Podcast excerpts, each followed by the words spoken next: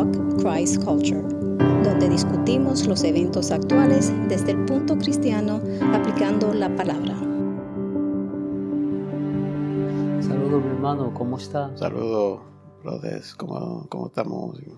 Estamos bien, eh, una vez más nos encontramos aquí, pero de una manera diferente. Generalmente venimos con tópico, con un tema específico, pero hoy hemos querido venir detrás de estos micrófonos para tomar un tiempo y reflexionar sobre la situación que está pasando en Ucrania, Rusia, un conflicto que no solamente está afectando a los ucranianos, sino también a los rusos, porque muchos de ellos quizás no están de acuerdo con este conflicto, que su líder lo ha llevado a esto, y, y el mundo entero también, porque las sanciones es como un efecto dominó todo se afecta y ver la destrucción que está pasando en esos lugares, ver cómo aún mujeres peleando en esta guerra, defendiendo su país, eh, también llevando a sus niños a, la, a las estaciones de tren para que estos niños escapen. Y creo que Polonia, ¿no? Es que está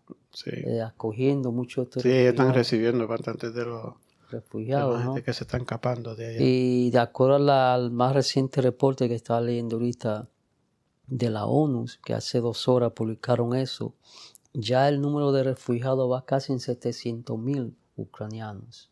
Y, va, a ser mucho más según la gente pueda coger tren, pueda coger uh, buses uh, y alguna y algún clases de transportación para llegar a otros países. Sí, aquí tengo los ah, titulares más recientes. Eh, eh, voy a tomar un momentito para solo leer los titulares y después pues tomar un tiempo para eh, orar por este conflicto. Dice, hace dos horas la ONU eleva a 677 mil la cifra de refugiados ucranianos.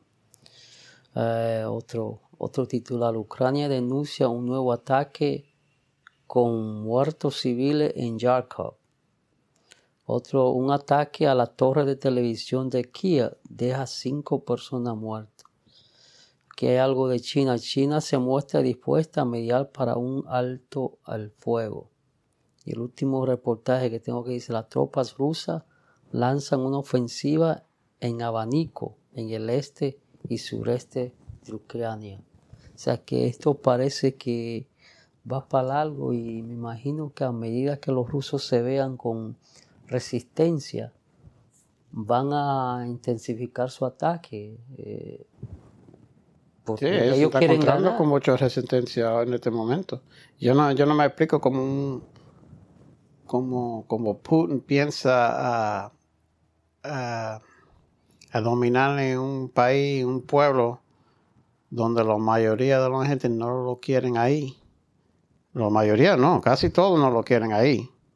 Pero fíjate, es verdad que esto se le dé a, Rusia como un Afganistán, cuando en los 80 trataron de invadir Afganistán y los mujahideen lo sacaron, los, Afganistán, los Afganistán no se, no se, no se, están, no se están defendiendo, no están peleando como estos que están amados ya por eso te digo, pero aún así esa gente hicieron correr a los rusos, porque eh, ellos hicieron correr a Rusia de, ahí, este, pero tristemente, ¿no? Este, nuestros corazones, ¿verdad? Se encuentran cargados al ver tanta destrucción de tantos civiles.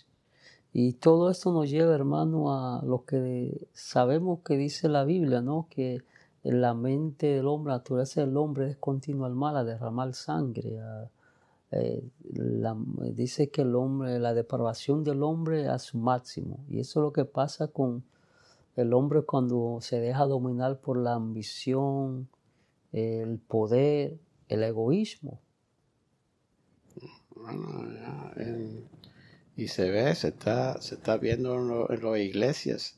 Ayer o anteayer, domingo, se vio bastante gente atendiendo en la iglesia para orar, orar por, por Ucrania y por los rusos, la gente por esa guerra.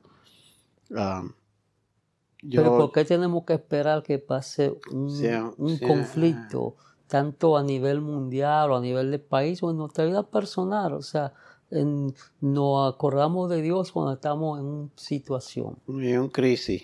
Y, eso, y eso es lo triste, pero por eso es que yo creo que Dios permite cosas que pasen a uno, porque es la única manera que va a llamar. Llamar la atención de, la gente. Yo, yo pienso, eso Dios también nosotros como cristianos, como no, no queremos ¿verdad? Este, minimizar el dolor ¿no? y la pérdida, pero nosotros como cristianos y estudiosos, estudiantes de la Biblia, entendemos que todo esto es parte del programa de Dios. Eh, el mismo Jesús en Mateo 24 lo dice, que dan guerra, nación contra nación. O sea, nosotros sabemos que esto va a pasar, pero humanamente no estamos preparados y a veces la mente nuestra finita no nos permite ni vamos nunca a comprender por qué las cosas. Lo único que tenemos que hacer en momentos de como esto es venir a Dios y buscar el refugio en Él y orar, interceder por aquellas personas que están sufriendo, como nos dice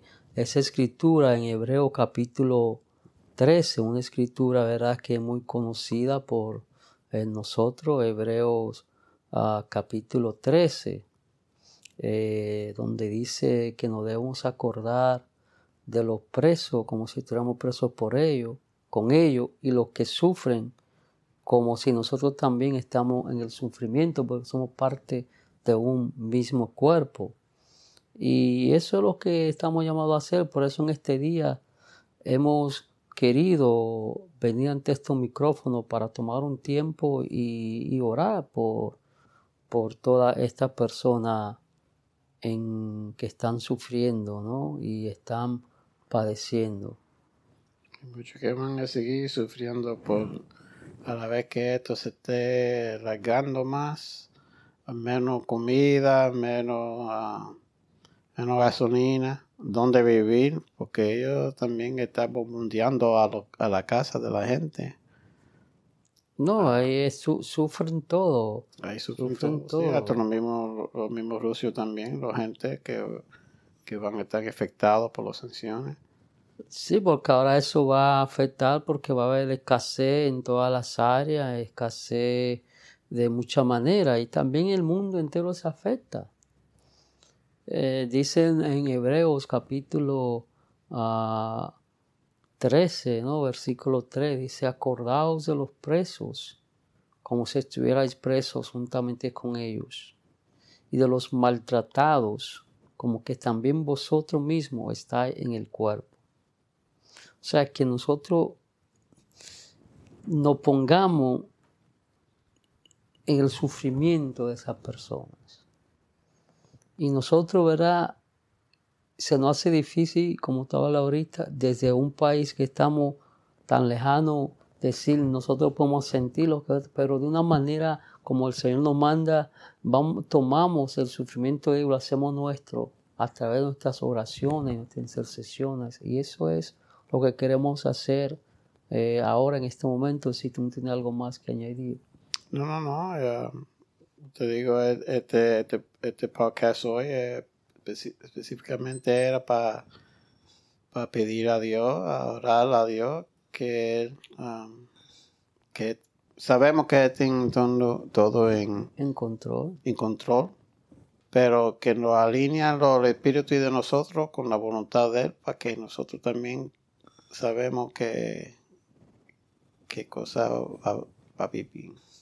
No, y también, o sea, no solamente orar por los ucranianos, como dije al principio, sino también por los rusos, porque ellos también son víctimas de, este conflicto. Eh, eh, aún antes de esta guerra ya los rusos están sufriendo mucha escasez porque eh, el régimen que tienen, ese régimen dictatorial, este, no hay libertad, no hay eh, no sabemos cuál actualmente es el número de cristianos que existen en Rusia, pero sí sabemos que hay cristianos en Rusia también.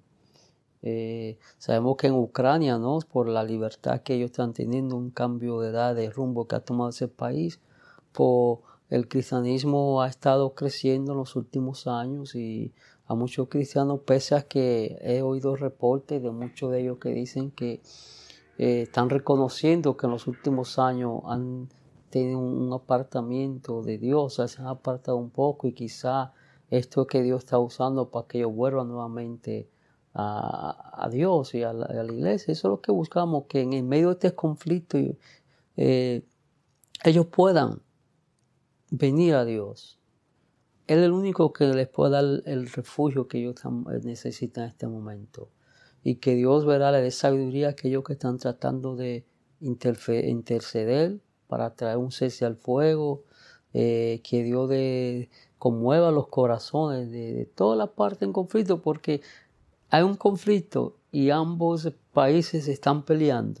Y no, y, no queremos, no queremos a, a, tratar a los, a los no se trata de coger Como, lo, como los musulmanos que nosotros tratamos mal por, por lo que eh, eh, algunos hicieron. Lo tratamos todo y, uh, no, no. se puede hacer en, así. En este momento nosotros como cristianos, como hijos de Dios, como personas que debemos mostrar el amor de Cristo al mundo, no podemos coger lado en este conflicto. Claro, no queremos el sufrimiento del ucraniano es más mayor que el de los rusos, pero aquí nosotros estamos para interceder por ambas naciones. Y eso es lo que vamos a hacer en este momento.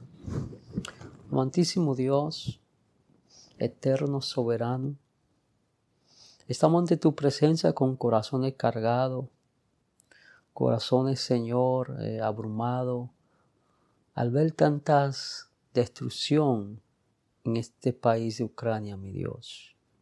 Realmente te pedimos perdón por nuestros pecados. Te pedimos perdón, Señor, porque muchas veces tenemos que tener conflicto en un país determinado para orar por esos países porque nuestras oraciones se enfocan en el mundo nuestro personal o llega un poquito más allá de nuestra familia y de nuestros hermanos en la fe que conocemos. Pero te damos gracias porque hoy nos permite venir ante el trono de la gracia, donde podemos encontrar el oportuno socorro, Señor. Nos acercamos con plena fe, con plena confianza, sabiendo que tú escuchas nuestras oraciones. Queremos orar, Señor, conforme a tu voluntad. En este momento me uno a mi hermano Ismael aquí y a los hermanos alrededor del mundo que van a escuchar este, este programa y que también cuando escuchen este programa harán una oración en favor de ambas partes que están envueltas en este conflicto. Te pedimos por el pueblo de Ucrania, Señor. Oh Padre amado, te pido que tu Espíritu Santo se mueva de este a oeste, de sur a norte, trayendo, Dios mío, consolación, trayendo paz, trayendo sabiduría, Señor.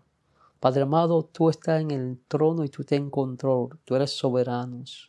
Te rogamos por los rusos, Señor, que también son parte víctima de este conflicto, mi Dios. Te rogamos por los líderes de esas naciones, Sé tú conmoviendo sus corazones y moviéndolos a misericordia, Señor. Que pongan a un lado sus intereses personales, sus agendas propias y que se enfoquen en el sufrimiento que está causando a un pueblo, mi Dios. Te pedimos, Señor, por aquellos que están haciendo el intento de ser intermediario para conseguir un cese al fuego. Dale sabiduría, Señor. Dale las palabras correctas y que conforme a tu voluntad se haga porque entendemos, Dios amado, que tu programa de redención con el hombre sigue, Señor, corriendo. Que tu soberanía, Señor, es grande y que tú, Señor, ya has establecido en tu palabra que cosas como esta van a suceder. Pero como humano nos sentimos y nos dolemos cuando la vemos suceder. Te pido, Señor, que abra caminos para que haya paz en ese lugar, Señor. Pero sobre todas las cosas que tanto los ucranianos como los rusos se vuelvan a ti, Señor, como el único que puede traer la paz individual, la paz colectiva, Señor. Que se vuelvan a ti, Señor, busquen socorro en ti, y sus corazones lo alineen a ti y puedan encontrar a Jesucristo como el único Salvador y Señor de su vida y como el único que puede traer la paz al hombre. Que estos conflictos sirvan, Señor, una manera para llamar la atención de los seres humanos y que entendamos que la vida es corta, que nuestro tiempo aquí es pasajero y que debemos alinear nuestra vida contigo, mi Dios. Que nuestras voces en esta hora sean escuchadas y que tú obre conforme a tu santa y divina voluntad y que tu misericordia se haga visible en estas vidas. En el nombre de Jesús. Amén. Bueno hermano, ha sido un placer compartir este micrófono este día contigo. Espero verdad que esta, este tiempo de oración que hemos tenido sea de beneficio para las vidas y que todo aquel que nos escucha haga un par en este momento para orar también por este conflicto. Dios te bendiga, mi hermano. Dios te bendiga. Amén. Gracias por acompañarnos. Favor, sírvase a compartir este podcast con familiares, amigos y cualquiera que pueda recibir crecimiento espiritual de él. Si tiene pregunta o si tiene un tema que quisiera que presentemos en uno de nuestros programas, envíenos un correo electrónico a talkchristculture@gmail.com o envíenos un mensaje de texto si prefiere, puede llamarnos al 305-510-2699. Hasta la próxima vez, que Dios lo bendiga ricamente.